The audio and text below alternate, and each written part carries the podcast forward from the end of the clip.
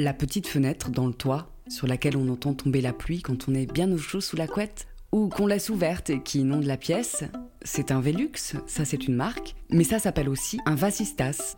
Ce mot vient en fait de l'allemand was ist das. En français, on a collé ces trois mots, was ist das, en modifiant légèrement la prononciation, et ça a donné un vasistas. On le trouve dans notre langue depuis le XVIIIe siècle, et c'est parce qu'à l'époque, avant d'ouvrir à n'importe qui, on posait la question à travers une petite ouverture pratiquée dans la porte, en disant qu'est-ce que c'est, c'est pourquoi, et donc en allemand on disait Was La théorie, c'est que cette phrase est passée en français sous forme de blague, pour se moquer de nos voisins les Allemands, et a fini par désigner l'ouverture à travers laquelle cette phrase était prononcée.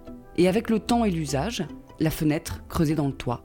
Un peu dans le même style, on a le mot lustig, qui vient aussi de l'allemand, du mot lustig précisément, ça veut dire joyeux. Ce sont les gardes suisses qui avaient un soldat chargé de faire le mariole pour remonter le moral des troupes qui ont introduit ce mot en français. Avec l'usage, loustic a fini par désigner une personne un peu marrante, un sacré personnage, un loustic. Et quand vous trinquez, c'est aussi de l'allemand. On l'a piqué au verbe trinken qui veut dire boire. Et quand on trinque, on dit quoi? On dit chin chin. L'une des théories qui explique l'origine de cette expression, chin chin, nous emmène jusqu'en Chine justement. Chin Chin viendrait de l'expression King King, je vous en prie, et elle aurait été ramenée en France par les soldats qui avaient participé à la deuxième guerre de l'opium entre 1865 et 1870.